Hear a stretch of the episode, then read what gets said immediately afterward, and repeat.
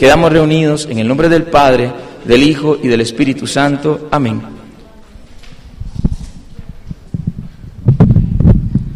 ¿Tenemos algún mensajito que dar antes? ¿Algún mensajito para los que... Dígame.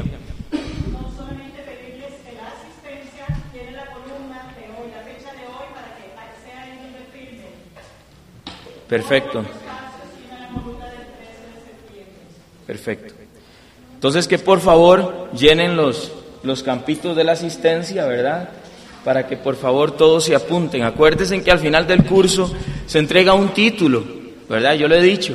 Y que después de tres lecciones que se falte, ya no se les puede entregar el título, ¿verdad? Entonces para que por favor este, se apunten, es importante. Si usted dice, ah, es que yo ya he faltado, entonces este, ya no tengo el título, no voy a volver, no, tampoco se trata de eso. De eso no se trata. Eh, todo lo contrario, yo le pido que por favor no se vaya, que siga perseverando, ¿verdad? Que siga creciendo en la fe, que siga perseverando. Pero si no les puedo entregar el título, ¿verdad? Ya esa es una norma de la escuela. Entonces, para que quedemos, para que quedemos bien claros. Bien, hermanos, estamos meditando sobre los dogmas de la bienaventurada Virgen María. Hay hermanos que en esta noche vengan por primera vez, que por favor me levanten la mano.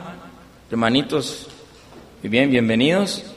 ¿Alguien más que venga por primera vez? Tenemos dos hermanos, muy bien. Entonces, estamos en el curso de apologética, apologética que significa defensa de la fe, defensa de la fe. Entonces estamos en el curso número dos todos los hermanos que vienen por primera vez o que se han integrado, que por favor adquieran los CDs de Apologética 1, ¿verdad? Y por ejemplo, los que hoy vienen eh, por primera vez, en el caso de ellos, hoy estamos viendo el tercer dogma de María Madre, la Bienaventurada Virgen María. Hoy vamos a ver el tercer dogma. Es importante que consigan los otros dos temas anteriores, porque en este se basa mucho de lo que hemos visto anteriormente. Entonces es bien importante para que vayamos, para que vayamos eh, meditando. Al igual todos los hermanos hemos tocado, vamos a tocar o citaremos eh, citas que ya hemos visto, ¿verdad? En, el curso anterior, en cursos pasados, en Apologética 1. Entonces para que por favor se pongan al día, se pongan al día. Eh, toda la documentación, por ejemplo, esta documentación yo hoy se la entrego a doña Lilian, ¿verdad? Eh, especialmente las tres últimas, son documentación, digamos que nueva, eh, porque en Apologética 1 solo tuvimos el chance de ver un tema de María, ¿verdad? La bienaventurada Virgen María. En este Apologética 2 nos hemos dado el lujo, ¿verdad? Por decirlo de alguna forma, de poder meditar un poco más en los dogmas que la iglesia ha profesado eh, con respecto a la bienaventurada Virgen María. Entonces, hoy vamos por el tercer dogma, ¿Cuál era el primer dogma que vimos? María, Madre de Dios. María, Madre de Dios. ¿Cuál era el segundo dogma que veíamos? La Inmaculada Concepción de la Virgen María. Y hoy vamos a ver el tercer dogma, que es la Asunción de María Santísima. La Asunción de María Santísima. La Iglesia ha profesado alrededor de, del personaje de la Virgen María cuatro dogmas, cuatro dogmas, ¿ok? Que son el dogma de María, Madre de Dios, que es el dogma de la Inmaculada Concepción de María, que es el dogma de la Asunción de María Santísima a los cielos, y el dogma de la virginidad perpetua de María. ¿verdad? Entonces son cuatro dogmas para que ustedes se los aprendan. ¿De acuerdo? Son cuatro dogmas para que lo tengan siempre fresco. Porque es importante que cada vez que piden razón de nuestra fe, que nosotros podamos dar respuesta de qué significa y en qué creemos. ¿Verdad? Eso es bien importante. Entonces, para que sepamos que son cuatro dogmas. De los cuatro solo vamos a ver tres. Ya la próxima semana vamos a entrar en la doctrina de los testigos de Jehová porque la virginidad de María ya la vimos en el tema en Apologética 1. Así que los hermanos que quieran ver el dogma de la virginidad de María van a tener que adquirir el CD de Apologética 1. ¿De acuerdo? Entonces, hoy vamos a ver la asunción de María Santísima a los cielos. Vamos a definir una vez más dogma. Buenas noches. La palabra dogma. ¿Qué es un dogma? Vamos a ver. ¿Qué es un dogma? Es una verdad de fe revelada. ¿Ok? Es una verdad de fe revelada. Que nosotros los católicos tenemos por obligación que creer y profesar. Ya lo hemos dicho. Nosotros los católicos no tenemos la opción que tienen otros hermanos no católicos de poder escoger qué creen o qué no creen. ¿Verdad? Yo creo en esto y yo no creo en esto otro. Entonces eso ha provocado una gran división entre todos los cristianos y cada día se fragmentan más. Hoy se calcula que hay cerca de 40 mil iglesias que se profesan cristianas, pero que no se reúnen en común. Que no se reúnen en común. Porque hay diferencias irreconciliables entre ellos mismos, ¿verdad? Entre ellos mismos, que no les permite ser una unidad. Una unidad.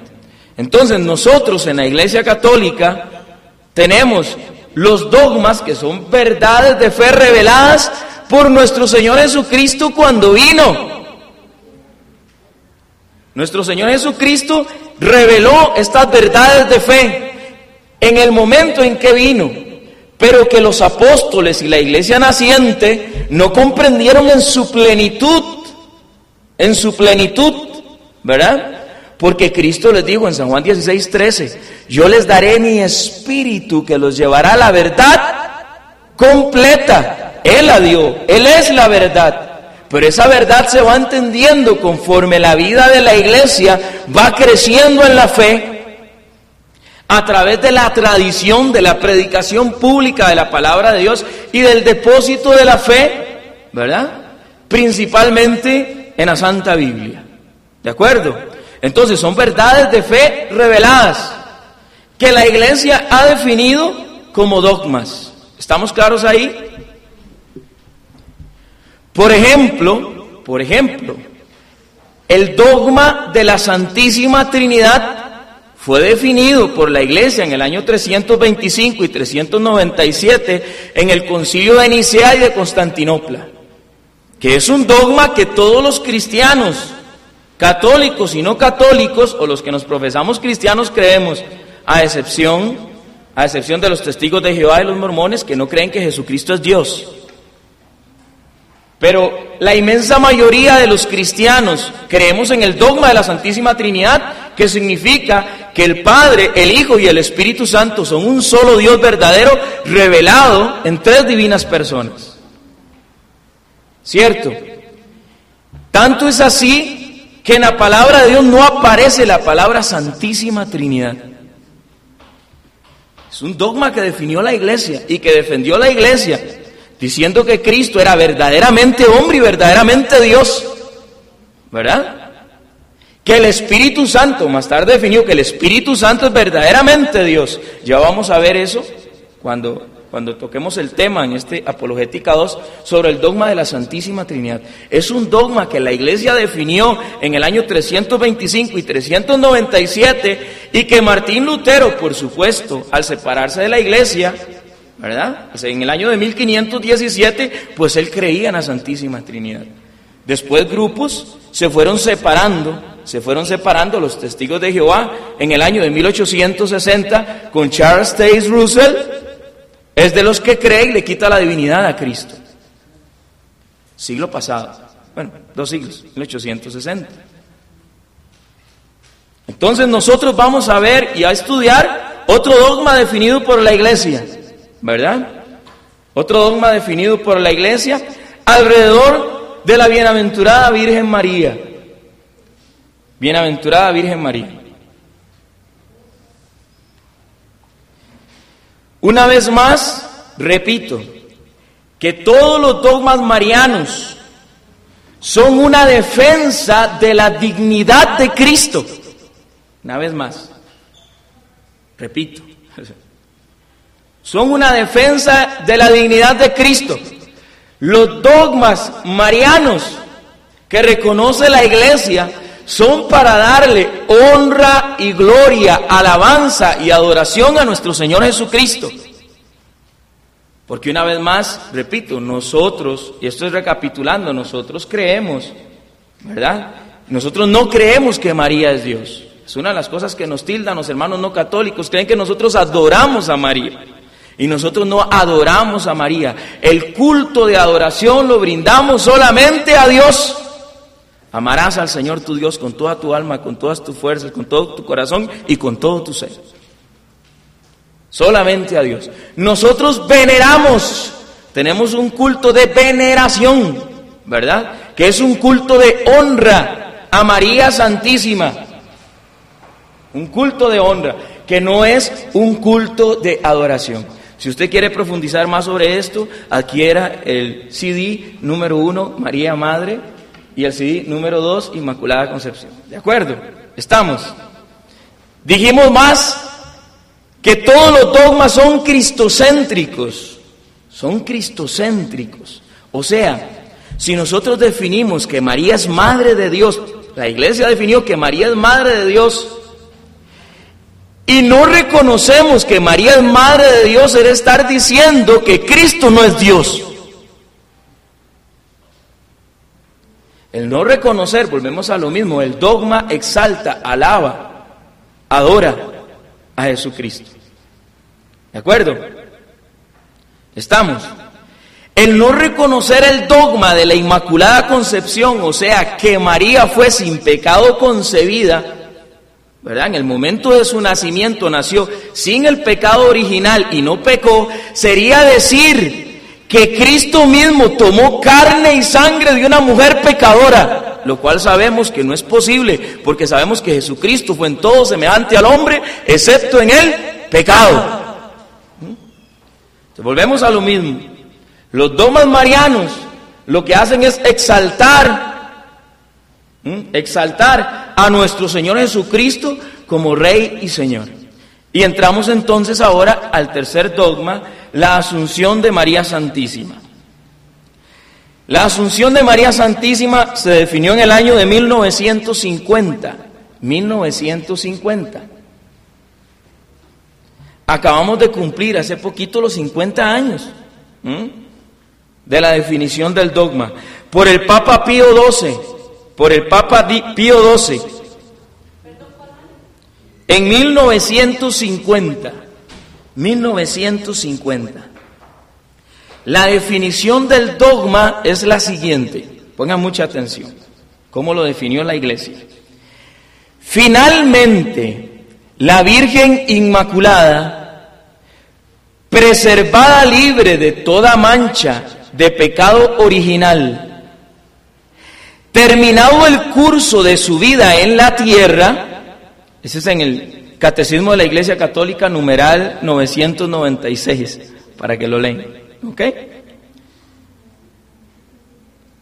Terminado el curso de su vida en la tierra, fue llevada a la gloria del cielo y elevada al trono por el Señor como reina del universo, para ser conformada más plenamente a su Hijo, Señor de los señores y vencedor del pecado y de la muerte. Esa es la definición del dogma de la asunción de María Santísima. Continúa diciendo el numeral 996 del Catecismo de la Iglesia Católica. 996. La asunción de la Santísima Virgen constituye una participación singular en la resurrección de su Hijo y una anticipación de la resurrección de los demás cristianos. En tu parto has conservado la virginidad, en tu dormición no has abandonado al mundo. Oh Madre de Dios, tú te has reunido con la fuente de la vida, tú que concebiste al Dios vivo y que con tus oraciones librarás nuestras almas de la muerte. Liturgia bizantina.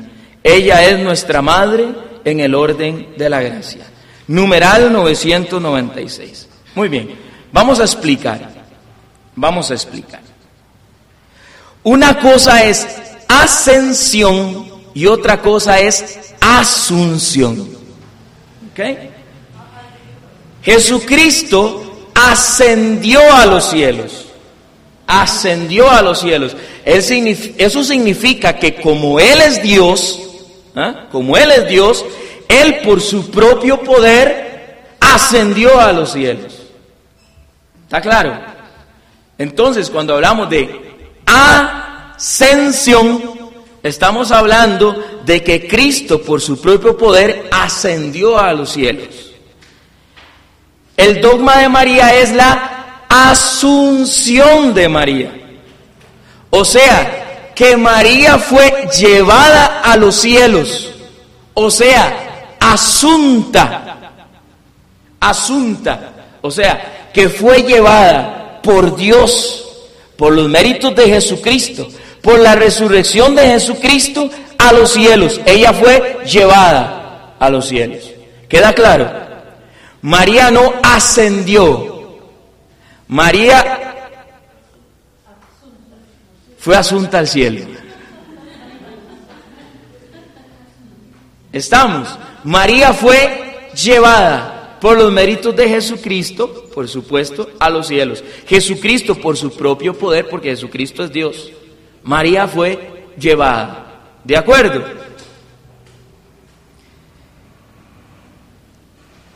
¿Por qué nosotros creemos que María fue asunta a los cielos en cuerpo y alma? Bueno, tenemos, tenemos, es importante que la definición de decimos en cuerpo y alma, número uno.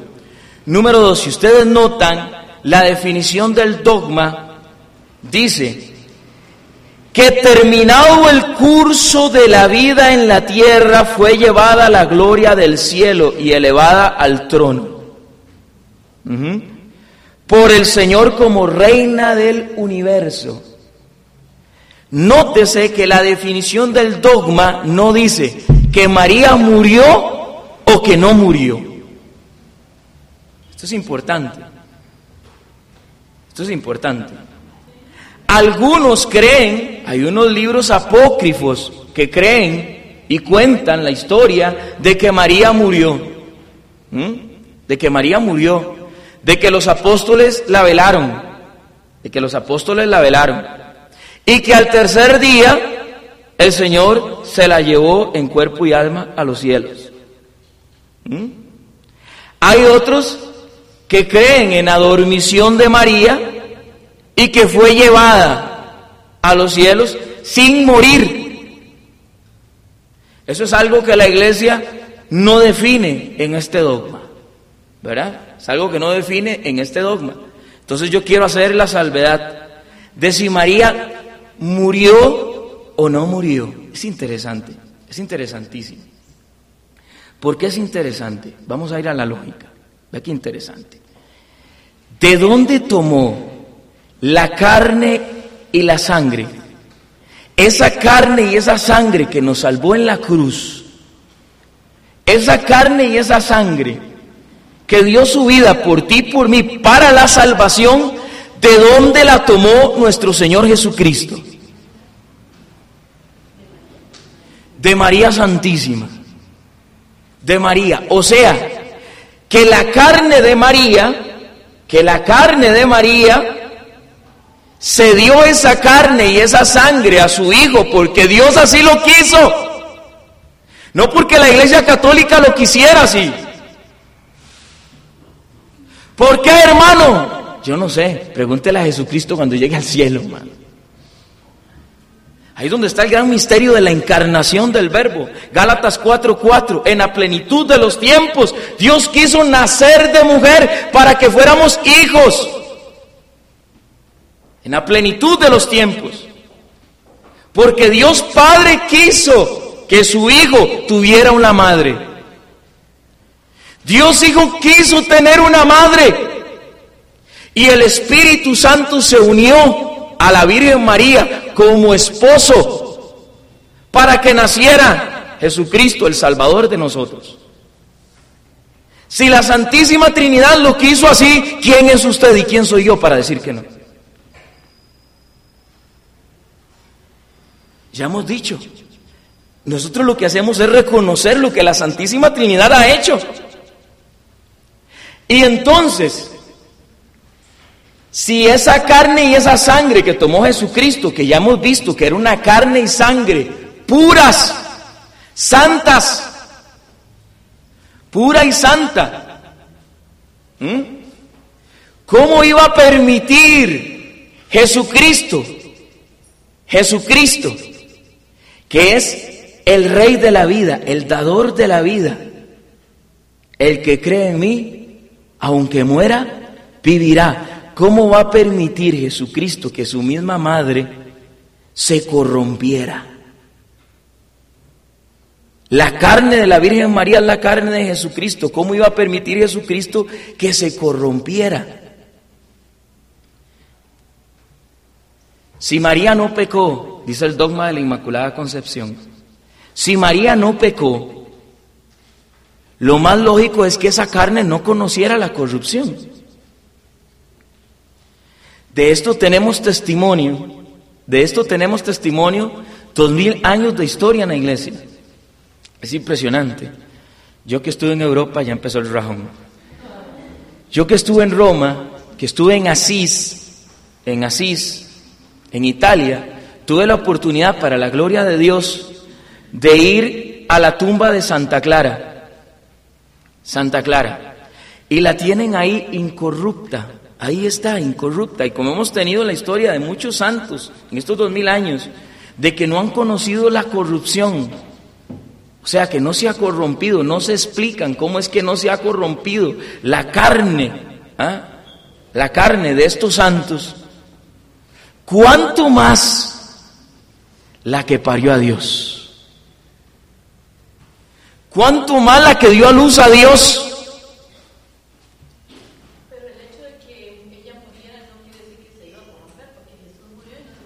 Precisamente. O sea, el dogma lo deja abierto. Sea que muriera o no muriera, no se corrompió la carne, se la llevó. Esa es la definición del dogma. En cuerpo y alma. ¿eh? Esa es la definición del dogma. ¿Por qué? ¿Por qué? Eso es usando, usando la lógica. Número uno. Dice el libro de los Hebreos, capítulo 13, versículo 8, que Jesucristo es el mismo de ayer, hoy y siempre, ¿sí o no? Jesucristo es el mismo de ayer, hoy y siempre. Y ya hemos visto que el Nuevo Testamento es superior al Antiguo. El Antiguo Testamento no puede superior ser superior al Nuevo, ¿sí o no? ¿Sí o no? Porque estamos bajo la gracia, ya no bajo la ley. Entonces, en el Nuevo Testamento, el Nuevo Testamento tiene que ser superior al Antiguo Testamento. Y el Antiguo Testamento prefigura el Nuevo Testamento, ya lo hemos visto también, ¿cierto? Entonces, si Dios hizo algo en el Antiguo Testamento, ¿por qué no lo va a hacer en el Nuevo Testamento? ¿Existe algún testimonio de alguien que Dios haya querido llevar al cielo? Claro que sí. Génesis 5:24.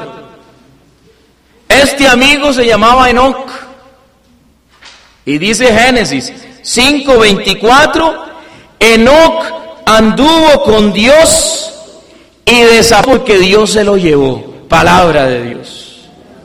Génesis 5:24.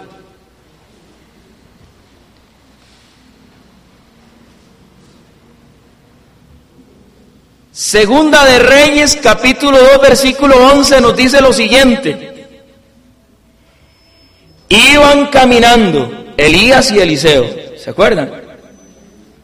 Iban caminando mientras hablaban, cuando un carro de fuego con caballos de fuego se interpuso entre ellos y Elías subió al cielo en el torbellino. Palabra de Dios. O sea, Elías fue llevado a los cielos. Segunda de Reyes, capítulo 2, versículo 11. ¿Quién es más grande? El que prefiguró, señaló, profetizó en el caso de Elías al Salvador o el que tuvo al Salvador lo gestó en su seno, lo alimentó, lo parió, lo amamantó, lo crió, lo limpió, lo juntó porque se caía, le enseñó a orar. ¿Quién es más grande? ¿El que señaló dónde estaba o el que lo tuvo? Si Eliseo, siendo un hombre lleno de Dios, lleno del Espíritu, porque una de las cosas que pidió el, eh, perdón, Elías, una de las cosas que pidió Eliseo de Elías era tener una doble porción del Espíritu, ¿se acuerdan? Una doble porción del Espíritu Santo, para poder llenarse del Espíritu Santo. Si Elías, que era un hombre de Dios, que tenía el Espíritu de Dios, fue llevado a los cielos, ¿por qué no? La Madre de Dios, que era la llena del Espíritu Santo, según Lucas capítulo 1, versículo 28. La llena del Espíritu Santo. Ya hemos dicho, ya hemos hablado de lo que es ¿verdad? De lo que es ser lleno del Espíritu Santo. Si usted tiene un vaso de leche que está lleno de leche y le echa una gotita más, ¿qué pasa? Se riega porque está lleno. Y la palabra de Dios dice eso. Dice que el ángel, vamos a ir ahí, vamos a Lucas capítulo 1. Vamos a ir a San Lucas capítulo 1. Versículo 28.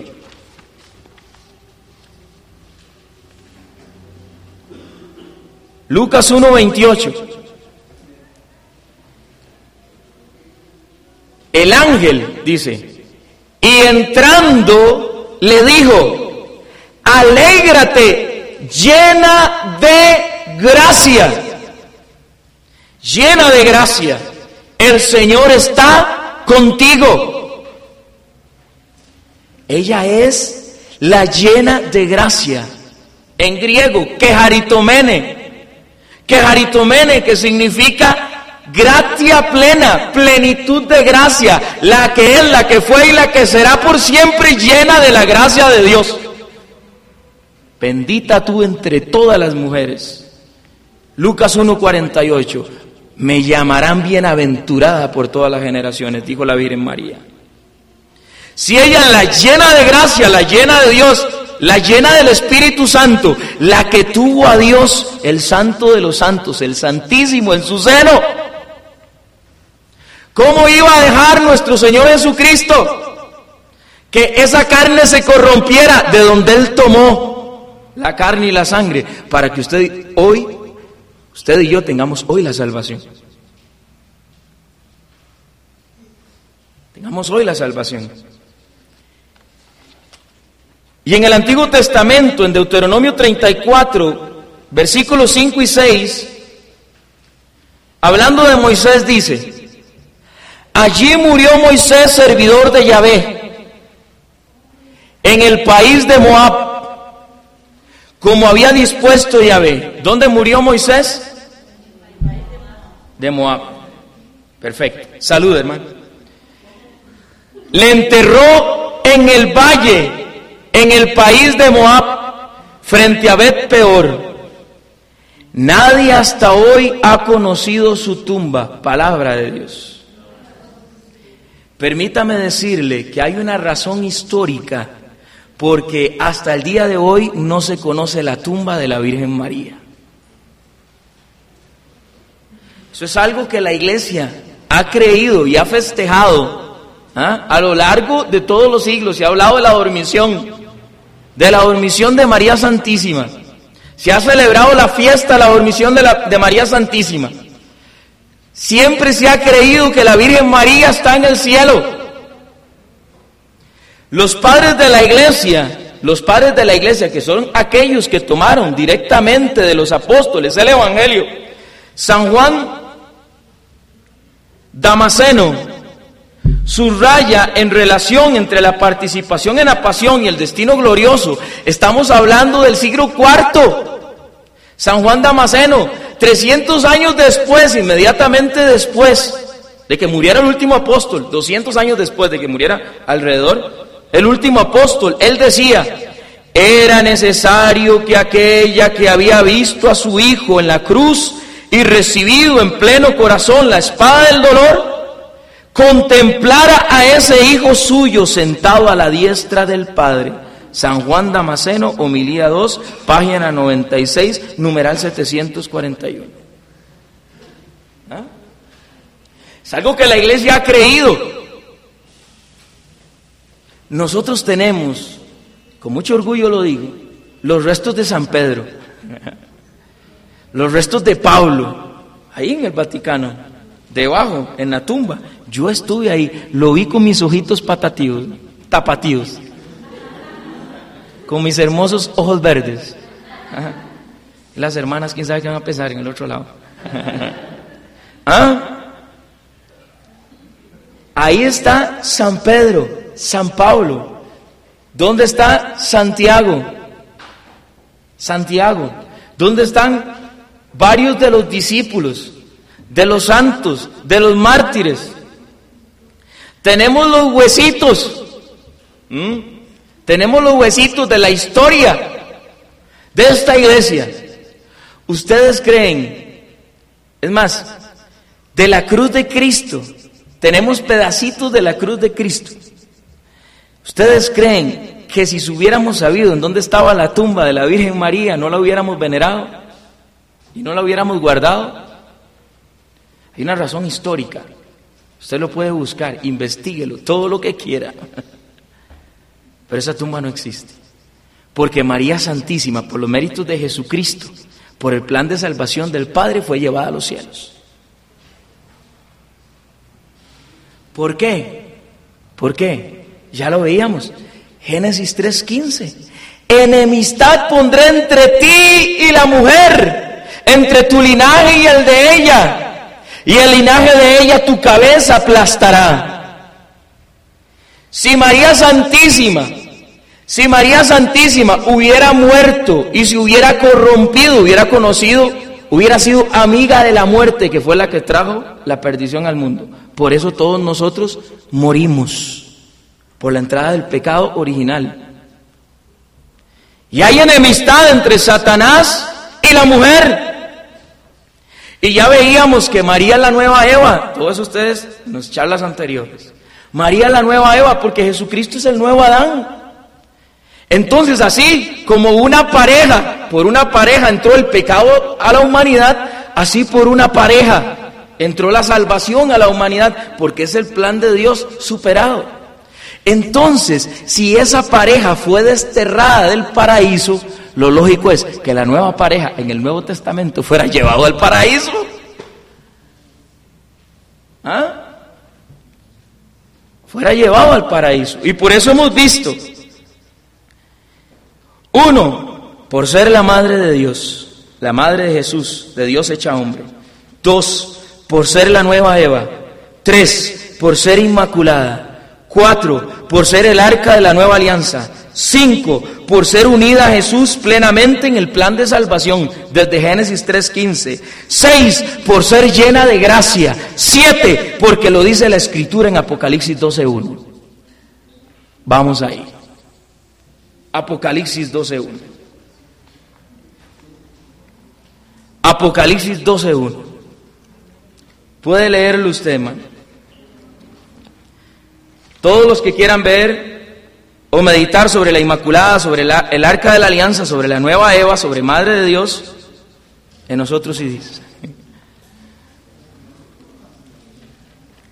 Apocalipsis capítulo 12, mucha atención hermano, ya se empieza a poner esto bueno. ¿eh? Porque hay muchos hermanos que llegan y le dicen a uno, hermano, María está muerta. Entonces yo le he dicho, hermano, ¿dónde está el capítulo y el versículo que dice eso? Son solo Biblia. Si usted cree solo lo que está en la Biblia, dígame en qué capítulo y en qué versículo dice que María está muerta. Todo lo contrario. San Marcos, en el capítulo 12, versículo 26 y 27, nos dice, y acerca de los que, de que los muertos resucitan, ¿no habéis leído en el libro de Moisés, en lo de la zarza, cómo Dios le dijo, yo soy el Dios de Abraham, el Dios de Isaac y el Dios de Jacob? No es un Dios de muertos, sino de vivos. Estáis en un gran error. Palabra de Dios. Dios es un Dios de vivos. Es un Dios de vivos. Y el que nuestro Señor Jesucristo se haya llevado a, a un ser humano, a un ser humano al cielo, por los méritos de Jesucristo, nuestro Señor, es una de las garantías más fuertes de que usted y yo vamos a ir al cielo. Porque hubo una que ya fue raptada. Porque hubo una que ya fue raptada. Y dice Apocalipsis capítulo 12 versículo 1. Mucha atención. Un gran signo apareció en el cielo. Una mujer vestida de sol, con la luna bajo sus pies. ¿Dónde está esa mujer? ¿Dónde dice? El Apocalipsis es la visión de San Juan del cielo. Acuérdense, el libro de las revelaciones. San Juan está narrando lo que está viendo. ¿Y qué está viendo? Dice, un gran signo apareció en el cielo. Una mujer vestida de sol con la luna bajo sus pies y una corona de dos estrellas sobre su cabeza. Está encinta y grita con dolores de parto y con el tormento de dar a luz. Y apareció otro signo en el cielo, un gran dragón rojo con siete cabezas y diez cuernos, y sobre sus cabezas siete diademas. Su cola arrastra la tercera parte de las estrellas del cielo y las precipitó sobre la tierra. ¿Quién es el dragón? Satanás. Ahí está Satanás. El dragón se detuvo delante de la mujer que iba a dar a luz para devorar a su hijo en cuanto diera luz. La mujer dio a luz un hijo, varón, el que ha de regir a todas las naciones con cetro de hierro. Y su hijo fue arrebatado hasta Dios y hasta su trono. ¿Quién es ese hijo? Entonces, ¿quién es la mujer que parió y que dio a luz? La Virgen María. ¿Y dónde está esa mujer? En el cielo. Aquí dice que la Virgen María está en el cielo. Por eso nosotros los católicos creemos en la asunción de la Virgen Santísima a los cielos. Eso se merece un aplauso. ¿Ah?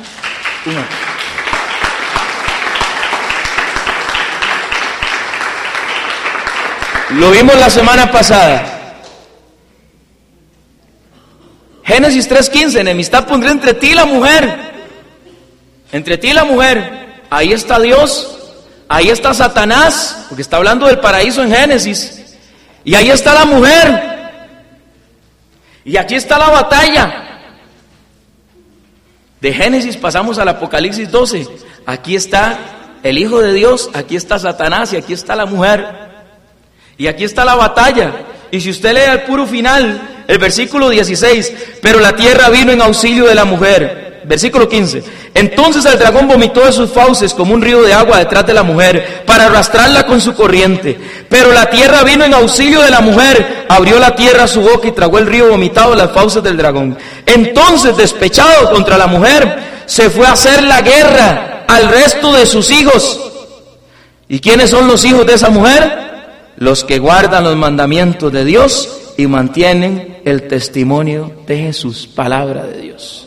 Esa mujer tiene hijos, por eso la Iglesia Católica reconoce a María como madre de Dios y madre nuestra. Y ahí está la batalla, Génesis 3.15, también lo vimos. Isaías 7.14, ¿ah? mira que la Virgen está en cinta y dará a luz a un hijo. Isaías 7.14 dice, esta es la señal que os daré. Y aquí dice, ¿cuál es? el signo, la señal, una mujer que está encinta y dio a luz a un hijo. Ve como la palabra de Dios no se contradice, sino que se complementa. Porque no se trata de sacar un texto por aquí y otro texto por allá, sino de entender ¿ah? todo el compendio, la plenitud de la palabra de Dios a la luz del magisterio de la iglesia, al cual Dios le confió ser columna y fundamento de la verdad, según primera de Timoteo 3:15. Interesante. Que dice que esa mujer está coronada con dos estrellas sobre su cabeza. O sea, reina. Y la definición del dogma, si usted puso atención, por ser la reina, por ser la reina. Y dice Apocalipsis que está coronada. Y muchos dicen, y muchos dicen que, ¿cómo es posible? ¿Cómo es posible? Nosotros estamos poniendo a María reina y estamos diciendo que María está por encima de Jesús porque Él es rey. ¡Pep! Error. No es así. No es así. Nosotros no estamos diciendo que María está por encima de Jesús. La Iglesia Católica nunca ha dicho eso. Nosotros sabemos que el Rey de Reyes y el Señor de Señores es Jesucristo nuestro Señor. Pero por ser el, el Rey, por ser el, el Señor, la convirtió a ella en reina. ¿Cómo? Ahí es donde está el detalle. Ya les voy a explicar cómo. ¿Ah? Ya les voy a explicar cómo.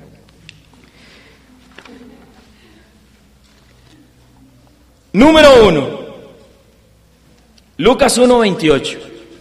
Lucas 1.28. Dios envió un ángel, en Lucas 1.28, ¿recuerdan? Envió un ángel. Envió un ángel. ¿Qué es lo que hace un ángel? Dar un mensaje de quién? De Dios. O sea, un ángel es un chismoso de Dios. Lo que oye en el cielo lo que hoy en el cielo viene y lo cuenta en la tierra, no puede decir ni más ni menos. Entonces el ángel, si usted lee 1.28 dice, y entrando, entrando, es entrando, es entrar en la presencia. ¿Sabía usted que nosotros no podemos entrar en la presencia del, perdón, el presidente de la República no puede entrar en mi presencia? Sino que yo reconozco un rango mayor y entonces yo entro en la presencia del presidente. ¿Me expliqué? O sea, cuando se dice entrando, ¿quién entra? Generalmente los ángeles se aparecen. Los hombres caen de rodillas. Abraham, cuando se aparecieron los ángeles para destruir Sodoma y Gomorra, Abraham se postró ante un ángel. Esta es la primera vez que un ser humano no se postra ante un ángel sino que el ángel entra en la presencia y le dice, Dios te salve, llena de gracia, caire men, ¿verdad? ¿Y qué significa Dios te salve? Es un saludo, caire en griego, es un saludo. Un saludo que se le da a los reyes. ¿Se acuerdan? Salve César burlándose de Jesucristo, le decían, salve, rey de los judíos, ¿se acuerdan? Entonces el ángel entra en la presencia de la Virgen María y generalmente ese salve va acompañado de una genuflexión. O sea, cuando usted entra a la presencia del rey, entonces usted se inclina. ¿Ah? Eso se practica mucho en España, aquí es que como no tenemos reyes, pero en España, en, en esas tierras que todavía tienen reyes, en Inglaterra, salve, salve, no es Dios te salve María, de a ver cómo se salva. Según dicen algunos hermanos, salve es un saludo y es un saludo real. Él le dice, Dios te salve y tome en cuenta que eso que le está diciendo el ángel se lo oyó a Dios. Dios mismo mandó al ángel a saludar hacia María.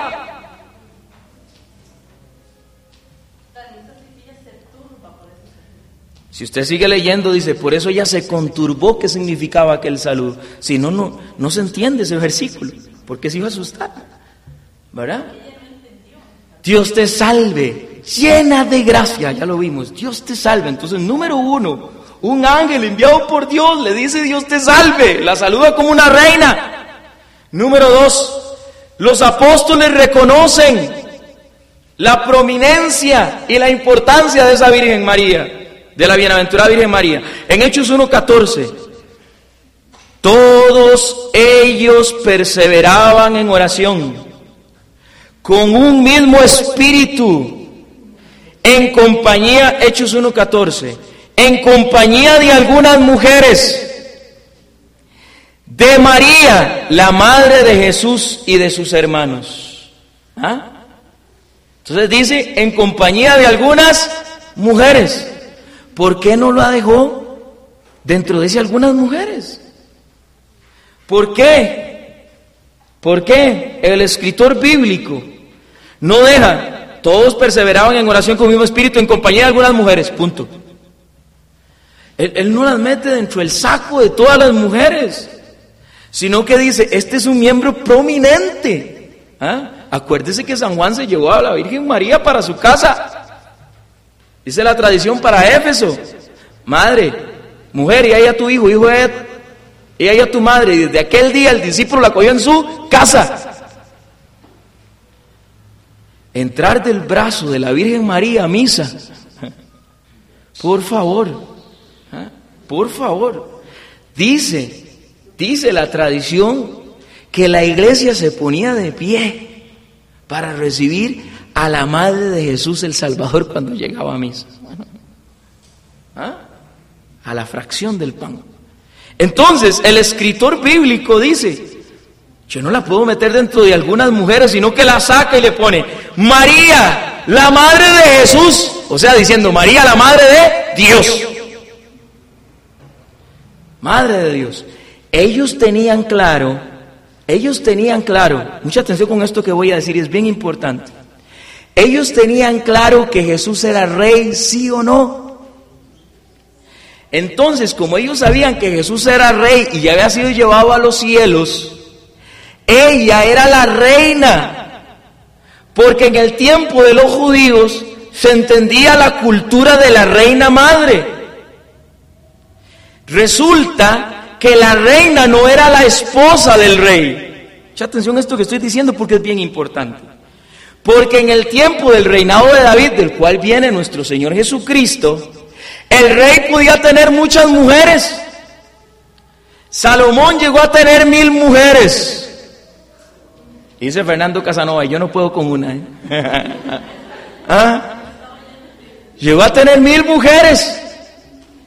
Entonces la reina no era la esposa, porque tenía esposas y concubinas, sino que la reina era la madre se conoce como la cultura de la reina madre. Entonces, en el entender judío, María, por ser la madre de Jesús, era la reina madre. ¿Dónde corroboramos eso?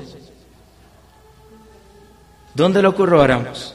Muy bien, en Primera de Reyes, capítulo 2, versículo 19. ¿Qué se dice del rey Salomón? ¿Qué se dice del rey Salomón? ¿Perdón? Acuérdense, el Antiguo Testamento prefigura el Nuevo Testamento. Y el rey Salomón dice la palabra de Dios que no hay ni habrá hombre más sabio como él en la tierra. ¿Cierto? Oiga lo que hizo este rey Salomón. Oiga lo que hizo este rey Salomón. Primera de Reyes capítulo 2 versículo 19. Mucha atención. Entró Betsabé. Betsabé era la mamá de Salomón.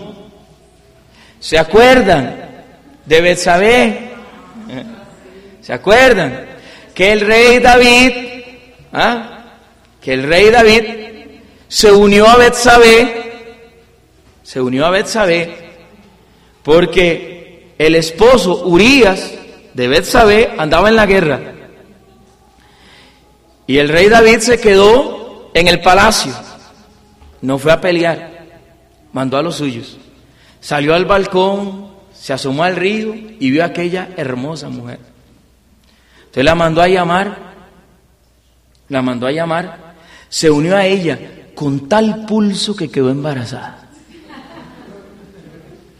Bueno, ya toda esa historia se las dejo para que ustedes... ¿ah? Entonces, después bueno, él manda a matar a Urias y todos ustedes lo saben. Entonces el, el rey tan piadoso acogió a Betsabé, ¿verdad? Y de ahí nace Salomón. Vea, Dios escribe recto en reglones torcidos. es maravilloso. Eso significa que usted y yo tenemos oportunidad, hermano, en el reino de los cielos. ¿Ah? Y entonces se une a Betsabé y nace Salomón. Entonces la mamá de Salomón. Entonces, oiga lo que hace el hombre más sabio de la tierra. Entró Betsabé donde el rey Salomón. Es una prefigura. Antiguo Testamento prefigura el Nuevo. Para hablarle acerca de Adonías. Se levantó el rey, fue a su encuentro y se postró ante ella y se sentó después en su trono. Pusieron un trono para la madre del rey, porque ella es la reina. Y ella se sentó a su diestra. Y ella se sentó a su diestra. La cultura de la reina madre. La madre es la reina en el, en el conocimiento y en el contexto judío. La madre es la reina, ella es la reina madre. Entonces María Santísima, al ser la madre de Jesús, automáticamente pasa a ser la reina, al igual que la dinastía de David. Recuerden, hijo de David. Jesucristo prefigura el reinado de David de la forma más perfecta, porque el Nuevo Testamento ¿ah? es superior al Antiguo Testamento. Entonces, si en el Antiguo Testamento, a ejemplo del reinado de David, Betsabé y las madres eran las reinas, entonces Jesucristo perfectamente en el Nuevo Testamento, María, y así lo entienden los apóstoles, pasa a ser la reina madre. ¿Y qué hace? Oiga lo que hace Betsabé.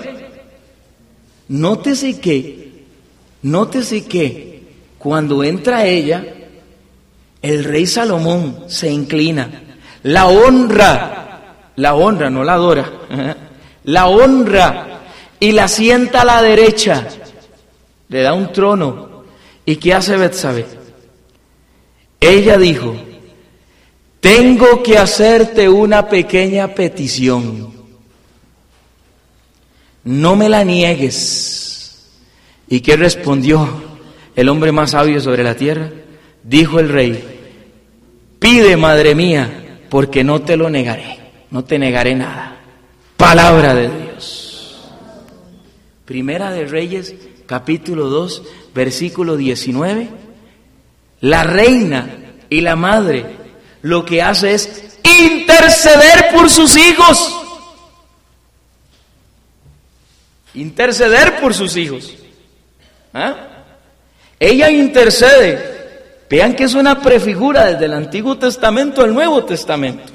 Entonces, más que un título es una función. A ver, a mí me hace mucha gracia, así son todas las mamás, que me digan que no. Mire, que le van a pegar al chiquillo, ya viene el tate, le va a dar y sale la mamá a la defensa. Llega el papá y se acuesta y dice, yo no le abro a ese vagabundo. Vea la hora que está llegando, yo no le abro, yo me quedo acostado. Ahí se levanta la señora de puntillitas, ¿verdad? Que no me oiga y tata y abre para que pase ahí el... ¿Ah? Siempre pasan intercediendo, claro. Las mamás y, con muy buen corazón, pero de una manera imperfecta, puedo decir, ¿no? ¿Verdad?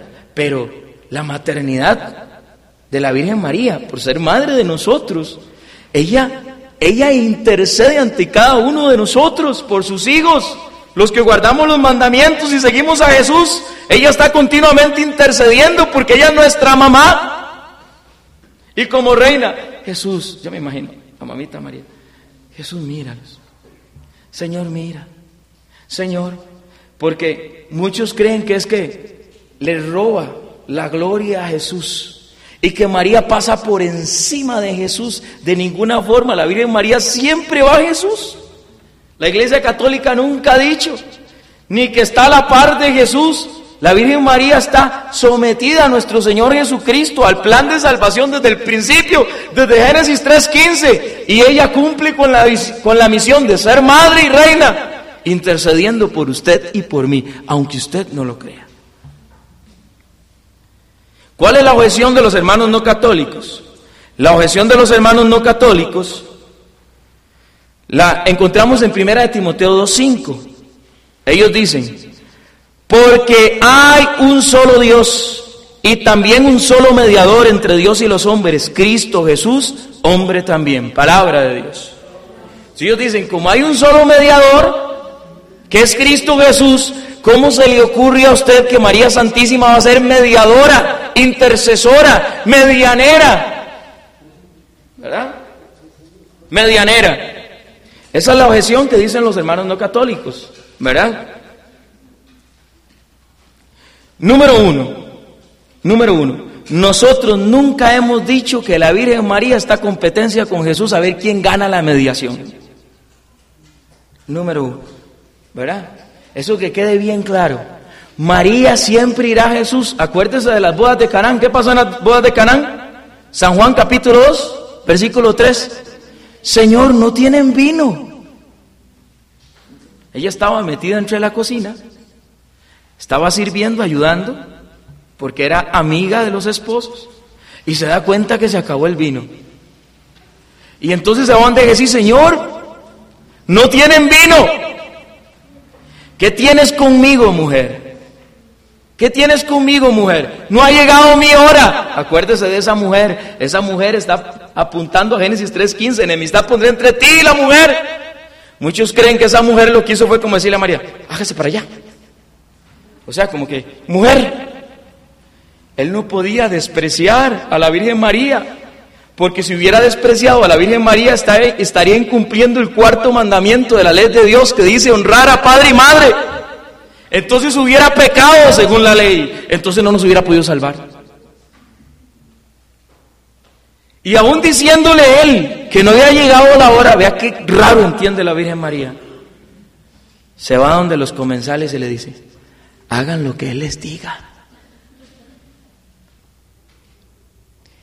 Y todavía no he empezado la vida pública de Jesús, todavía no ha sido bautizado, todavía no he empezado a predicar, a hacer milagros.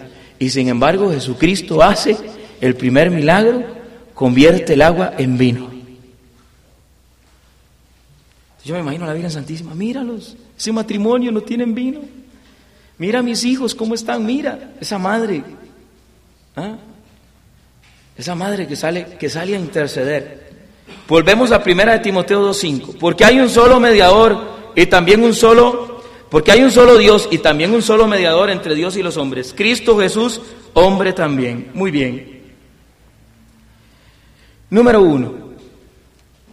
La palabra en griego, la palabra en griego que se utiliza aquí es eis. Y eis no significa uno solo. O sea, si hubiera querido decir uno solo, hubiera sido la palabra monos, monos en griego. Usted puede buscarlo, yo no traigo el papel. El texto original del griego dice eis, y eis significa el principal, el principal mediador. así debería ser la traducción correcta. El principal mediador entre Dios y los hombres. Y nosotros creemos en la mediación de Cristo, pero hay que entender qué significa la mediación de Cristo. ¿Qué significa? Muy sencillo. Eso nos lo aclara Hebreos 9:15. Dice la palabra de Dios. Siga apuntando, hermano. ¿Quiere citas? Tome citas. Por eso es mediador de una nueva alianza.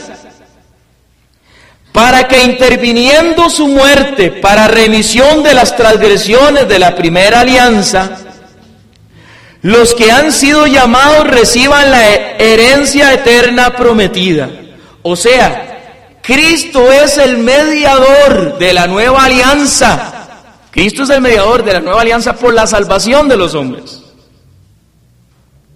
Nosotros en ningún momento decimos que María nos salva, nos salva, sino que ya participa de la mediación de Cristo como tú y yo participamos de la mediación de Cristo también, por el bien de nuestros hermanos.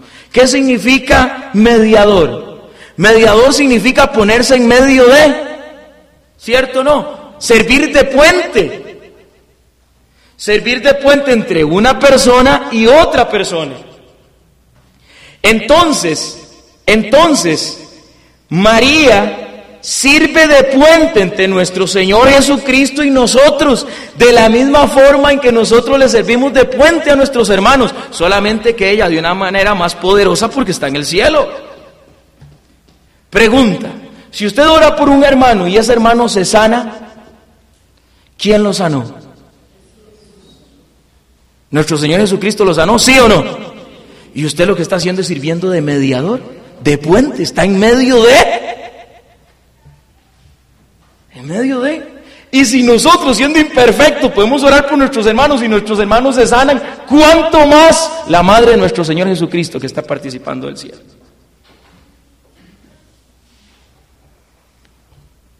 Entonces, Cristo es mediador porque Él es el sumo y eterno sacerdote, ¿se acuerdan? Eso lo vimos. Disco número uno, la Pascua Eterna, el número dos. ¿Ah? Hebreos 8.1 y siguientes. Este es el punto capital de cuanto venimos diciendo, que tenemos un sumo sacerdote tal, que se sentó a la diestra del trono de la majestad en los cielos. Palabra de Dios. O sea, que Cristo, que Cristo es el sumo y eterno sacerdote, por eso Él es el mediador, porque Él está delante de la presencia del Padre, intercediendo por cada uno de nosotros para la salvación. Y nosotros participamos de esa salvación. ¿Cómo? Ya le digo, hermano. Ya le voy a explicar cómo. Porque usted y yo, en Primera de Pedro, capítulo 2, versículo 9, nos dice, pero vosotros sois linaje elegido, sacerdocio real, nación santa, pueblo adquirido, para anunciar las alabanzas de aquel que os ha llamado de las tinieblas a su luz admirable. O sea que usted y yo somos sacerdotes. Pueblo elegido y sacerdocio real. ¿Cierto? Entonces significa que nosotros le estamos quitando el campo a Cristo. No, Él es el sumo y eterno sacerdote, pero nosotros participamos de ese sacerdocio. Y eso lo dice bien claro. Entonces, ¿cómo se, responde, cómo se responde primera de Timoteo 2.5? Con primera de Pedro 2.5. ¿Con qué se responde primera de Timoteo 2.5? Con primera de Pedro 2.5, que dice, también vosotros, cual piedras vivas, entrad en la construcción de un edificio espiritual para un sacerdocio santo, para ofrecer sacrificios espirituales aceptos a Dios por mediación de Jesucristo palabra de Dios. Puso atención. Puso atención lo que acabo de leer. Pero vosotros, también vosotros, cual piedras vivas entrada en la construcción del edificio espiritual, para un sacerdocio santo, participamos del sacerdocio de nuestro Señor Jesucristo. Nosotros del sacerdocio común, los sacerdotes del sacerdocio real, ministerial. ¿ah? ¿Para qué? Para ofrecer sacrificios espirituales como sacerdotes que somos. Aceptos a Dios por mediación de Jesucristo.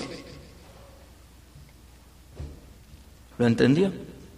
O sea, todos participamos de la mediación de Cristo. ¿Por qué es usted hijo de Dios? Por Jesucristo. Jesucristo es fili, dicen en latín, fili, o sea, Él es el Hijo de Dios. Y nosotros somos filio, filio, que significa somos hijos en el Hijo. Aleluya. O sea, participamos de Jesucristo, el Hijo de Dios, y por lo tanto, participando de Él, uniéndonos a Él, todos pasamos a ser hijos adoptivos del Padre. Entonces cuando Cristo nos mira, nos mira a través de Jesucristo su Hijo.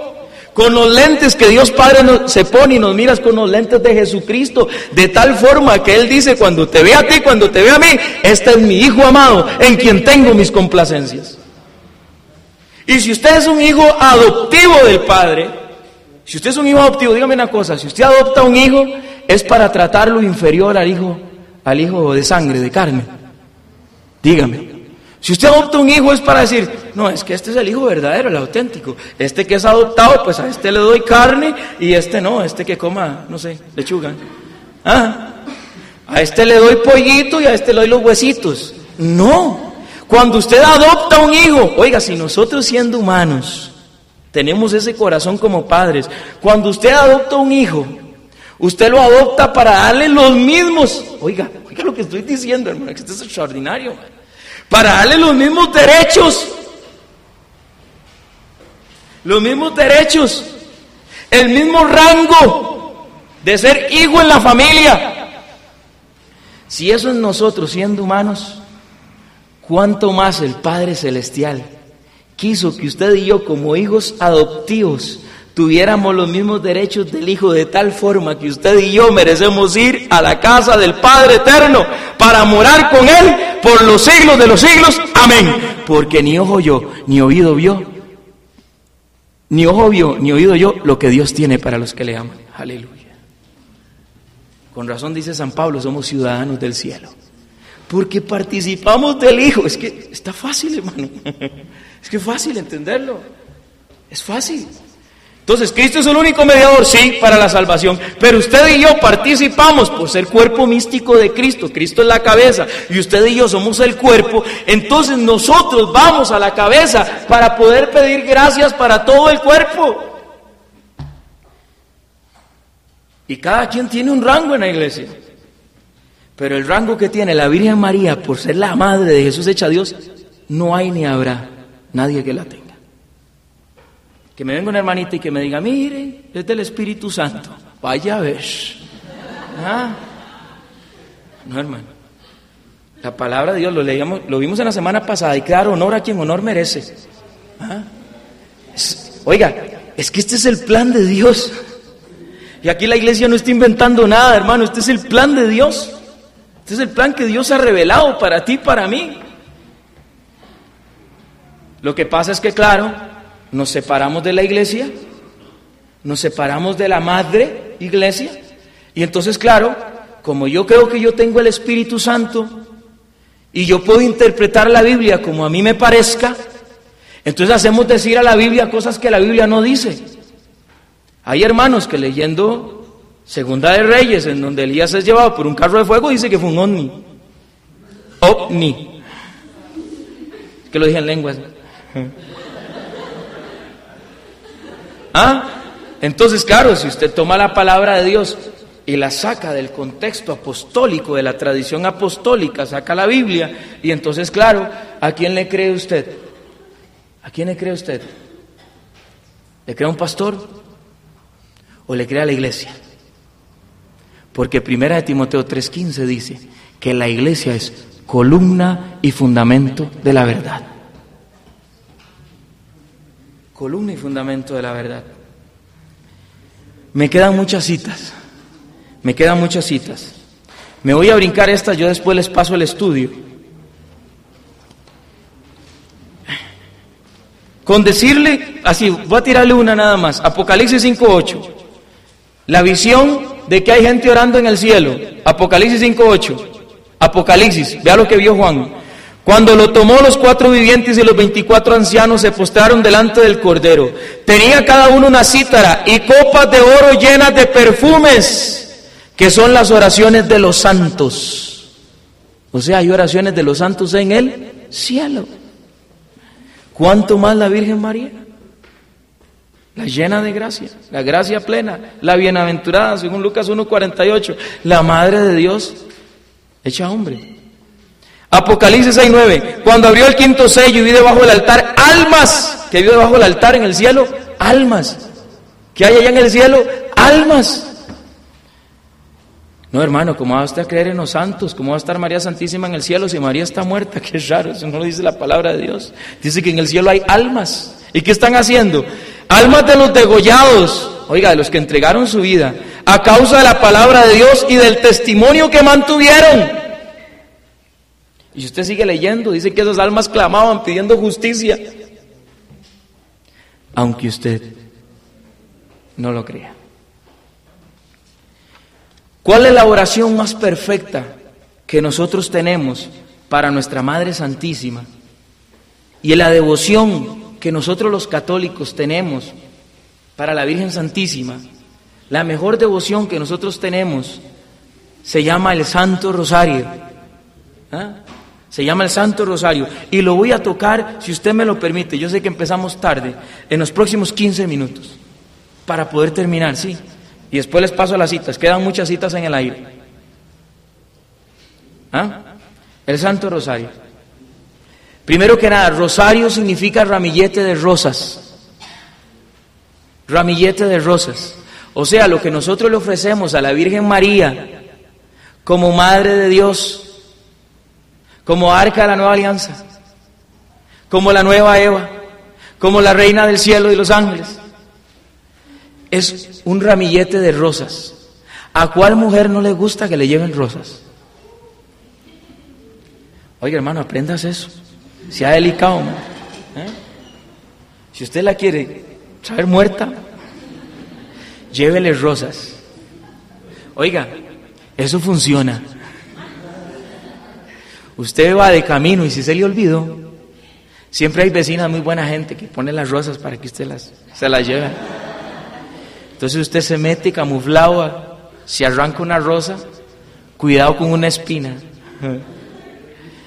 Se quita el perro, por supuesto. Llega con el pantalón roto de la mordida del perro. Él le dice, mi amor, esto lo gané para ti. Porque eres igual que esta preciosa rosa. La junta con espátula, hermano. ¿Ah? ¿Sí o no? ¿Ah? Pues hermano, mire, a la Virgen María como madre. Es más, es más, si nosotros el día de la madre, si nosotros el día de la madre le tratamos de dar lo mejor a nuestras mamás, si en el día de la madre le tratamos de dar lo mejor a nuestras mamás, ¿cuánto más a la madre del cielo, a la madre de Jesús? a la que dijo sí. ¿Ah? A la que dijo sí. Entonces, número uno, rosario significa ramillete de rosas. Número dos, todo el rosario es bíblico. El rosario es bíblico. Meditamos los misterios gloriosos, los misterios gozosos, los misterios, eh, ay, ya sé, se me olvidó, dolorosos y luminosos. ¿Verdad? Meditamos. Cada uno es un misterio, un pasaje de la palabra de Dios. Nosotros, dice Juan Pablo II, Dios lo tenga gozando de la gloria. Juan Pablo II dice, a través del Santo Rosario vemos a nuestro Señor Jesucristo con los ojos de María. ¿Sabe qué dije? Póngale atención. Miramos a nuestro Señor Jesucristo con los ojos de María. San María Ligorio decía, fíjate qué lindo, dice San María Ligorio, cuando usted entre a rezar el rosario y por ejemplo empieza a meditar en el anuncio del ángel, conviértase en un chiquito. Que yo en ese momento, a tirarse el rollo. Y llegó y vio cuando el ángel descendió. Y vio la hermosura, los cachetes rosaditos de aquella preciosa madre. Y el ángel anunciándole que iba a ser madre del Salvador. Entonces a María Ligorio dice que usted empieza, mamita María, di que sí, por favor, di que sí. Por favor, di sí, para que Jesucristo se encarne, para que entre la salvación al mundo. ¿Ven qué distinto es meditar el Santo Rosario? Ahí está. Entonces, ¿cuál es la objeción de los hermanos no católicos? San Mateo 6.7, la versión Reina Valera, lo voy a leer textual, dice, y orando no uséis vanas repeticiones, como los gentiles que piensan que por su palabra palabrería serán oídos. Palabra de Dios. Mateo 6.7, esa es la objeción de los hermanos no católicos. Ustedes dicen, es que pasan, repite y repite y repite y repite, y eso es vana repetición. Y Cristo está en contra de la vana repetición. Vamos a ver si es cierto. Vamos a ver si es cierto. Primero que nada, rezar para nosotros es igual. O sea, hablar con Dios, nosotros rezamos y oramos. ¿Queda claro? Para los hermanos no católicos hacen una diferencia entre rezar y orar. Entonces vamos a explicarlo desde el pensamiento evangélico. Rezar es repetir una fórmula preestablecida, que al fin y al cabo es una oración que alguien hizo espontáneamente alguna vez. ¿Verdad? Entonces lo que hacemos es repetir una oración. Y orar es hablar espontáneamente con Dios. ¿De acuerdo? Dentro de la renovación carismática nosotros lo entendemos así también. Una vez que usted madura, usted puede rezar y orar. Toma una oración de hecho. De hecho, San Pablo nos manda a rezar con los salmos. ¿Cómo la ve? Y usted sabe que los salmos son oraciones de los hombres a Dios. ¿Ah? Efesios 5:19, dice San Pablo, hablando entre vosotros con salmos, con himnos y con cánticos espirituales, cantando y alabando al Señor en vuestros corazones. Palabra de Dios. O sea, cada vez que usted lee un salmo, lo reza. Y San Pablo nos manda a rezar los salmos. Ah, hermano, es que es distinto. Porque es que los salmos nosotros los cantamos. Y dígame, cuando usted canta no repite. Está repitiendo. Se está contradiciendo la palabra de Dios. Y si ese es el problema, les cantamos el Santo Rosario. ¿Ah? De hecho, hay hermanos que lo cantan. ¿Ah? Si ese fuera el problema. Pero ese no es el problema. ¿Verdad? Es más, en Mateo 6, 7 dice eso. Y en Mateo 6, 9, dos versículos más abajo, oiga lo que dice Jesucristo a los apóstoles. Vosotros pues oraréis así. Padre nuestro que estás en los cielos, santificado sea tu nombre, venga a nosotros tu reino. Y nos enseñó el Padre nuestro. O sea, nos enseñó una oración. Dígame una cosa, si usted reza el Padre nuestro, está pecando.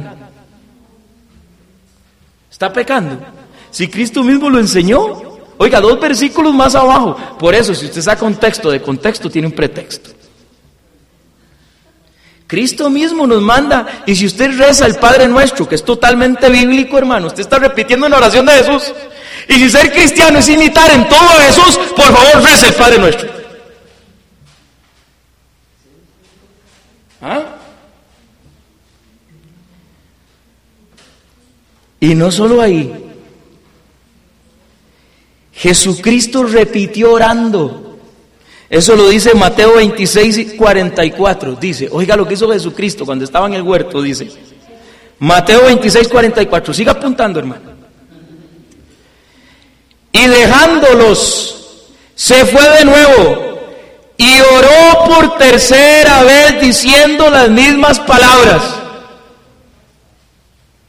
Qué bruto Jesucristo más hereje, hermano. Repitiendo las mismas palabras. Mateo 26, 44, Cristo mismo repitió.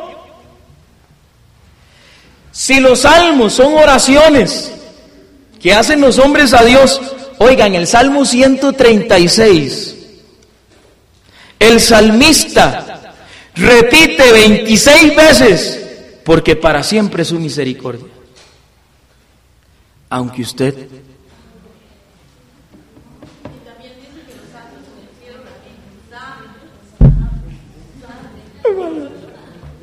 ¿Ah? Y hermano, en los cultos evangélicos, aleluya, gloria a Dios, alabado sea Jehová, pasan repitiendo o no. Si, se, si repetir, si repetir fuera pecado, estarían pecando. Entonces, ¿qué le responden a uno? No, hermano, es que nosotros lo hacemos con el corazón. ¿Quién le dijo a usted que el rosario no lo hacemos con el corazón? ¿Ah?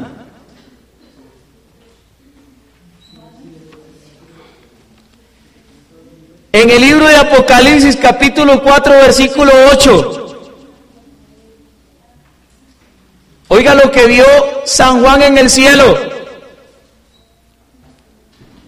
A unos ángeles que repetían día y noche. Oiga, herejía, mano. Repetían día y noche. Apocalipsis 4:8. Y los cuatro seres vivientes tenían cada uno seis alas y alrededor y por dentro estaban llenos de ojos, y no cesaban día y noche de decir, Santo, Santo, Santo es el Señor Dios, Dios Todopoderoso, el que era, el que es y el que ha de venir. Apocalipsis 4.8, palabra de Dios. Esto lo estoy tomando textualmente de la Biblia Reina Valera.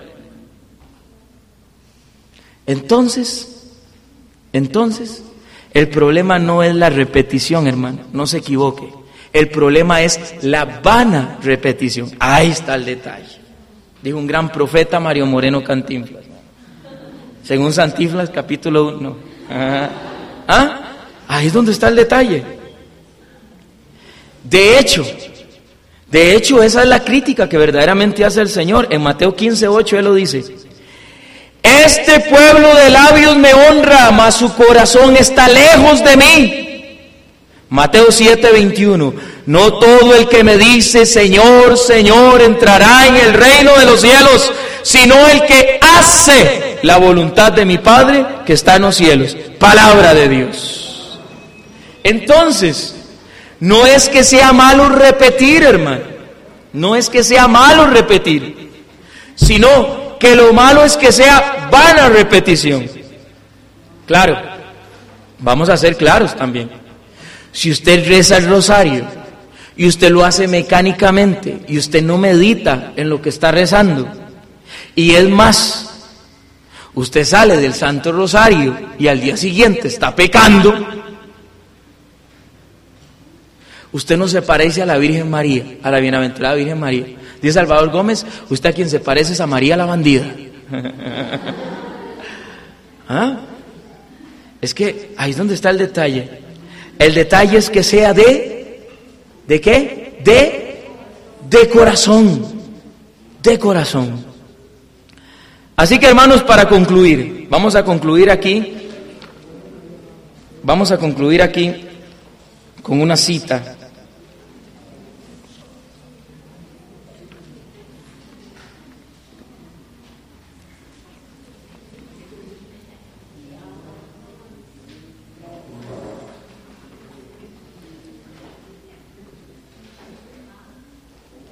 María es, por estar en el cielo, a la par de Jesucristo su Hijo, a la par de Jesucristo su Hijo, intercediendo por usted y por mí, ya lo vimos, porque ella participa de la mediación de Cristo cabeza, como usted y yo, ¿verdad? Como usted y yo.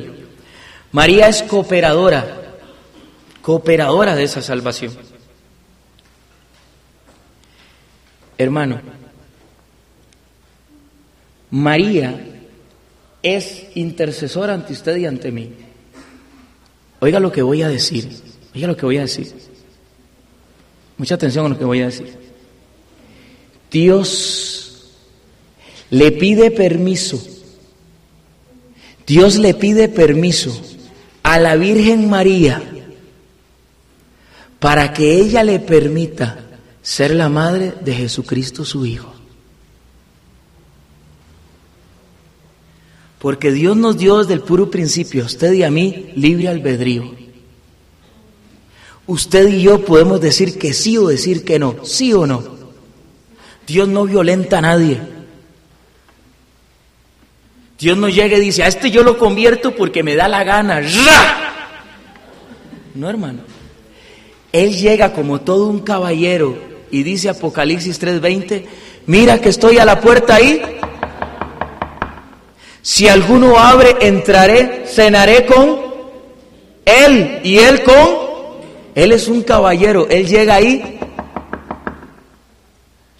Porque él llega y pide permiso para entrar en tu corazón, hermano. Oiga, esto es un gran misterio. Oiga, como lo decía San Agustín, cáigasele las babas. Siglo IV. Aquel, aquel que te creó sin tu permiso. No te puede salvar sin tu permiso. Aquel que te creó sin tu permiso no te puede salvar sin tu permiso. Y Dios Padre, Dios Hijo, Dios Espíritu Santo, la Santísima Trinidad, quiso pedir permiso a aquella preciosa mujer para que se encarnara el Hijo de Dios. ¿Podía la Virgen María decir que no? ¿Podía la Virgen María decir que no? ¿Era o no era libre? Ella perfectamente puede decir, ¿sabe qué, señor Ángel? Yo voy a tener muchos problemas con José, demasiados. Yo no sé si te han contado, pero aquí apedrean a las que quedan embarazadas. No sé si vos sabías. Solo para que sepas, diría mi hermanillo. ¿Ah? Ella perfectamente pudo haber dicho, no, un momentico, ese no es mi plan. Yo, yo estoy desposada con José. Estoy desposada con José. ¿Podía o no podía decir que no? Claro, ella podía, pero ¿sabe qué? Nunca lo iba a hacer. Porque ella es la llena de gracia, o sea, la llena del Espíritu Santo. Y un ser humano que esté lleno del Espíritu Santo nunca le va a decir que no a la voluntad del Padre Celestial. Y máxime cuando está en juego la salvación de toda la humanidad. Démosle un aplauso a nuestro Señor Jesucristo. Padre Celestial, te damos gracias por esta noche maravillosa en la cual nos has permitido, Señor, meditar un poquito sobre la bienaventurada hija María. Es tu hija, oh Padre Celestial, es tu madre, es tu esposa, oh Espíritu Santo. Si toda la Santísima Trinidad tuvo que ver contigo, oh Madre, yo quiero imitar a Jesucristo en todo. Si Cristo honró perfectamente a su madre, como honró perfectamente a su padre, honró perfectamente a su padre como honró perfectamente a su madre, lo sabemos bien por el cuarto mandamiento. Y si ser cristiano es imitar en todo a Jesucristo, hoy Señor yo te pido que me concedas la gracia de poder honrar perfectamente a mi madre terrena como a mi Madre Celestial. Oh mamita María, como ha camado la iglesia por más de dos mil años, ruega por nosotros. Ruega, Madrecita Santa, por nosotros. Tú que alcanzaste ya la corona de la gloria, según Apocalipsis capítulo 12, versículo 1. Permíteme, oh Madrecita, al igual que tú, poder imitarte para poder decir sí a la voluntad del Padre, a la voluntad del Hijo y a la voluntad del Espíritu Santo. Y al igual que tú, poder entregar a Salvador a todos nuestros hermanos que lo necesiten.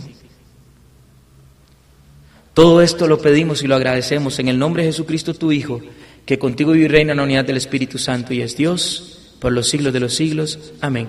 La bendición del Señor venga sobre nosotros en el nombre del Padre, del Hijo y del Espíritu Santo. Amén. Que Dios les bendiga, hermanos.